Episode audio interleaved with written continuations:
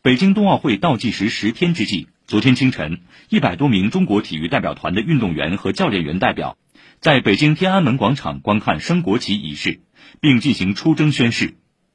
为了祖国，冲冲冲！五路人民，拼拼拼！跟着总书记一起向未来！中国必须加油加油加油！出征仪式由冬奥会卫冕冠军、短道速滑虎将武大靖领事。他表示，北京冬奥会开始前有机会在天安门广场观看升旗仪式，让他信心倍增。首先来说，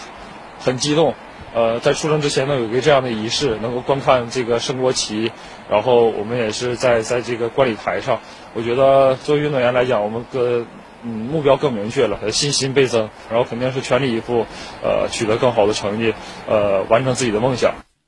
一九九九年出生的宁忠岩是中国速滑队本次冬奥会的重点队员。虽然进入国家队仅仅三年多的时间，但他成长和崛起的速度还是非常快，在男子一千米和一千五百米都具备很强的实力。由于此前在世界杯比赛中获得单项冠军，因此本次冬奥会他作为特邀选手参赛，不占用选拔赛名额。这位二十二岁的小将在出征仪式过后，由衷地说道。注视着国旗升起，感受到一种使命感。当时看到升旗的时候是热泪盈眶的，就特别感动，然后责任心、荣誉感、使命感更强了，也会全力以赴去完成这个奥运会。宣誓结束后，运动员们将陆续进入闭环管理，做好最后冲刺，全力备战北京冬奥会。本届冬奥会约有九十个国家和地区，近三千名运动员参加，是摄像和产生金牌最多的一届冬奥会。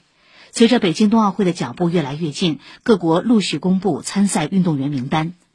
美国奥委会二十四号公布了截至目前为止参加北京冬奥会的二百二十三名运动员名单，这是美国在冬奥会参赛史上运动员人数第二多的一次，仅次于二零一八年平昌冬奥会时二百二十八名运动员的规模。其中最年轻的运动员是十六岁半的华裔花样滑冰女选手刘美娴，年纪最大的是四十岁的单板滑雪运动员冬奥四朝元老尼克鲍姆加特纳。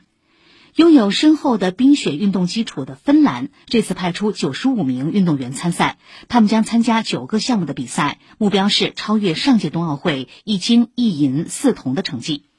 瑞典将派出由一百一十六名运动员组成的代表团参加北京冬奥会，这是该国有史以来派出的规模最大的冬奥代表团。立陶宛也将派出该国迄今为止规模最大的代表团参加北京冬奥会，其中运动员共十三名，他们将乘坐包机或经批准的临时商业航班进入中国。